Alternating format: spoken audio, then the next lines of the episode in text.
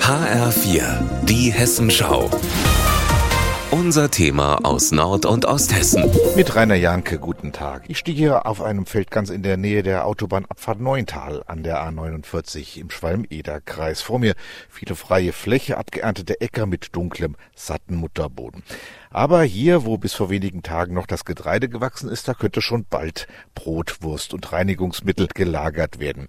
Denn hier könnte ein neues Verteilzentrum des Discounters Lidl entstehen und der Acker dann verschwinden. Das würde dann nicht mehr hier sein und uns sozusagen eines Teiles unserer Existenzgrundlage berauben. Das sagt Landwirtin Heike Flach, der dieser Acker genau hier gehört. Insgesamt 17 Hektar bester Ackerboden würden dem Lidlbau zum Opfer fallen, sagt sie. Gerade in den Zeiten, wo wir ständig über Klimakatastrophen reden, je mehr Flächen wir versiegeln, desto weniger Möglichkeit haben wir zur Grundwasserspeicherung. Und damit das nicht passiert, haben Heike Flach und andere Neuntaler eine Bürgerinitiative gegen gegen den Bau des Verteilzentrums gegründet.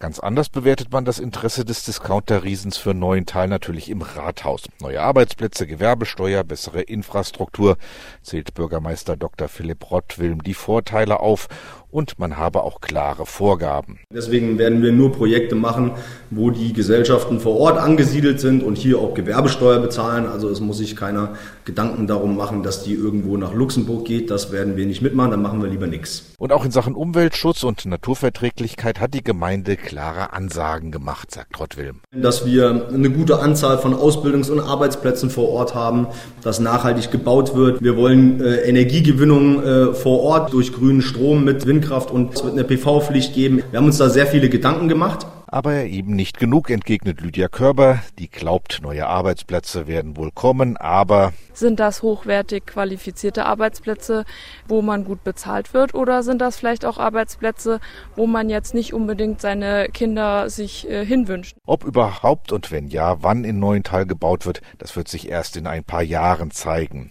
Heike Flach will auf jeden Fall weiter kämpfen gegen die Versiegelung und für ihre Ackerböden. Ich werde diese für diesen Bau nicht zur Verfügung stellen und ich sehe noch nicht, dass unsere Regale leer sind, weil hier vielleicht kein Verteilzentrum entsteht. Rainer Janke aus Neuental.